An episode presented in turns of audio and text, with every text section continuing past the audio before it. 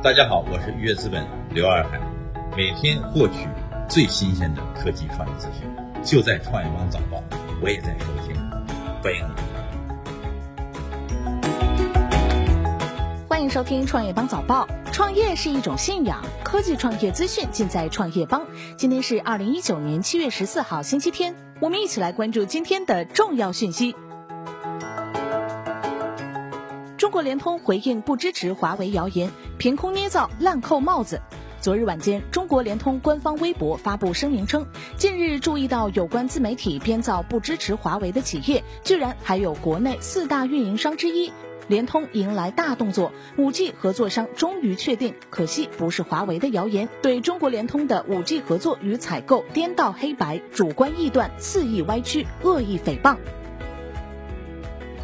百度回应张子欣父亲发文为假，编辑违反规定立即开除。七月十三号消息，百度就媒体所质疑的张子欣父亲账号为假一事发表回应称，张子欣父亲百度账号经过张子欣父亲授权确认后开通为真实账号，媒体报道并不属实。百度已删除此条动态，对负责编辑予以立即开除处理，同时会全面复盘百度新闻管理机制。Facebook 被罚五十亿美元，创下民事罚单记录。据外媒报道，当地时间周五，美国联邦贸易委员会的五名委员进行了投票，以三比二的投票结果通过了与 Facebook 达成的和解协议，同意以罚款五十亿美元和其他附加限制条款结束对这家社交媒体巨头的长期隐私调查。这是 FTC 有史以来开出的最大民事罚单。分析称，罚款金额对公司影响不大。罚没近六千万元，支付机构史上最大罚单诞生。日前，央行上海分行发布的信息显示，环讯支付科技有限公司因违反支付业务规定，被给予警告处分，并合计并合计罚没近六千万元。在刷新支付行业罚单金额的同时，这也是央行开出的今年首张千万支付罚单。事实上，环讯支付曾多次收到央行罚单，去年底还曾卷入投资诈骗事件。孙雨晨邀请特朗普参加巴菲特午宴。近日，孙雨晨发布微博表示，他和巴菲特的这顿天价午餐将向美国总统特朗普发出邀请。据悉，午宴将于七月二十五号在旧金山杰克逊广场的三星米其林餐厅进餐。今日早些时候，特朗普在 Twitter 发表了对比特币等加密货币的批评。共享电动滑板车公司 Bird 寻三亿美元融资，已亏一亿美元。据报道，美国共享电动滑板车公司 Bird 正在寻求三亿美元的新融资，目前已亏损近一亿美元，营收缩水至约一千五百万美元。CEO 特拉维斯·范德赞登周五在回应时的一篇报道时表示，该公司已实现单位经济扭亏为盈。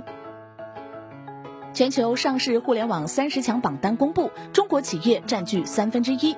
七月十三号，根据中国信息通信研究院发布的《二零一九中国互联网行业发展态势及景气指数报告》，其中列出了最新的全球上市互联网三十强榜单。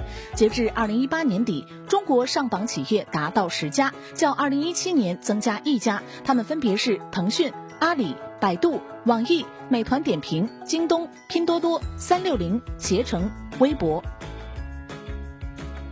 财政一百亿元推进乡村产业振兴。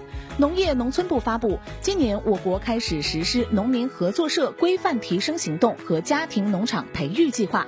中央财政将安排一百亿元资金，重点支持发展农产品初加工、创建特色品牌等，力争用五年时间建设一千五百个农业产业强镇。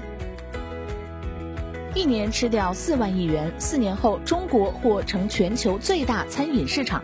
昨日，餐饮产业蓝皮书《中国餐饮产业发展报告二零一九》在北京发布。根据蓝皮书统计，餐饮产业收入四十年间增长近七百八十倍，复合增长率高达百分之十八点一，是世界餐饮产业发展史上的奇迹。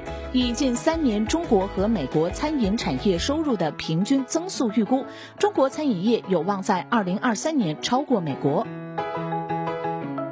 感谢收听创业邦早报，关注创业邦微信公众号，获取更多创投资讯。